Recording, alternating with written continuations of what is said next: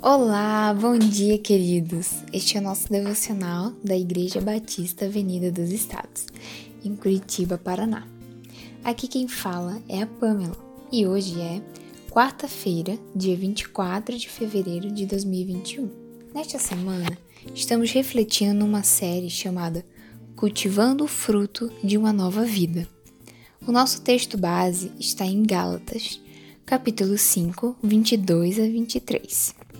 Vamos à leitura. Mas o fruto do Espírito é amor, alegria, paz, paciência, amabilidade, bondade, fidelidade, mansidão e domínio próprio. Contra essas coisas não há lei. Com tantas obrigações e desafios diários, é comum falarmos que não há tantos motivos para estarmos alegres. E também não é incomum ficarmos surpresos quando uma pessoa está sempre alegre. Logo indagamos: por que ela está sempre sorrindo? Queridos, o texto de Filipenses 4,4 diz: Alegrem-se sempre no Senhor. Novamente direi: alegrem-se. A narrativa desta passagem nos sugere uma interpretação onde a nossa alegria não vem dos bens materiais ou de uma situação confortável que estejamos vivendo. Nesse exato momento, você tem motivos para se alegrar. O sentimento de alegria muitas vezes é iniciado pela gratidão que temos no que Deus faz em nossas vidas. Nesse momento, pode surgir um conflito. Mas como vou me alegrar se não vejo Deus me abençoando? Tudo depende de onde está o foco da sua visão.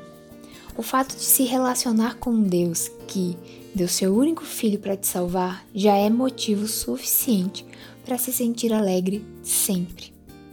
No Salmo 23 está escrito: O Senhor é meu pastor e de nada terei falta. A partir disso, podemos concluir que Deus não nos abandona. O fato de vivermos desafios na Terra não significa que Deus não age em teu favor. Quando estamos em um relacionamento verdadeiro com Deus, Ele nos enche de uma alegria que as pessoas com a visão natural não entendem. O Espírito Santo nos concede um sentimento de satisfação que ninguém consegue explicar.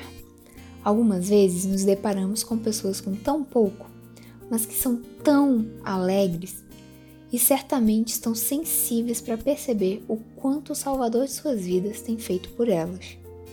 Alegrem-se, queridos. É triste ver seguidores de Cristo com dificuldade de dar um sorriso para quem está ao lado. Como anunciaremos um Deus bondoso e misericordioso se a nossa expressão facial perante a sociedade é de um ser humano angustiado? Um povo alegre é isso que devemos ser, pois o nosso caráter e personalidade é moldado pelo Espírito Santo. Clame, meu querido, para que o Espírito Santo que habita em ti produza um sentimento de alegria e lembre-se que há muitos, muitos motivos para sentir-se alegre quando somos chamados a ter um relacionamento com Deus. Desejo a você um dia cheio de alegria vinda do Espírito Santo.